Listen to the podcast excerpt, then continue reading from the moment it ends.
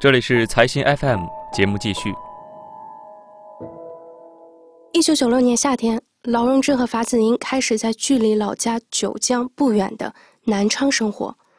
根据法子英的供述，去南昌的目的就是想搞点钱，所以他就让劳荣枝到舞厅以坐台的名义带一个有钱的男人回来。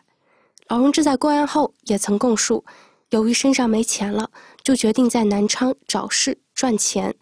于是法子英就让他到夜场坐台，也就是去找个猴子。而所谓的猴子，就是他们的敲诈对象。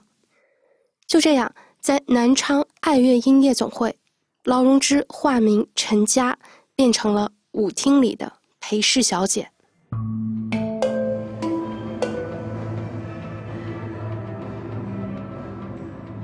根据案件资料的记载，当年呢，多位证人曾证实，在爱乐音夜总会见过一个叫做陈佳的小姐。在他们的印象中，陈佳比较风流，眼光较高，看到出手较大的人，他会主动上，很喜欢和有钱人一起玩。根据南昌市人民检察院起诉书中的指控，在南昌的爱乐音夜总会，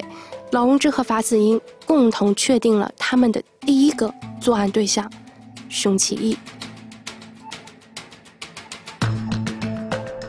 熊启义的司机呢，跟警方回忆，当时他跟着熊老板一起去舞厅玩过，陪他们玩的小姐正是陈佳。不过，陈佳听到自己是司机，而熊启义是华东空调总会的总老板后，就对自己不再热情，而是主动去找熊老板聊天，并且留下了自己的联系电话。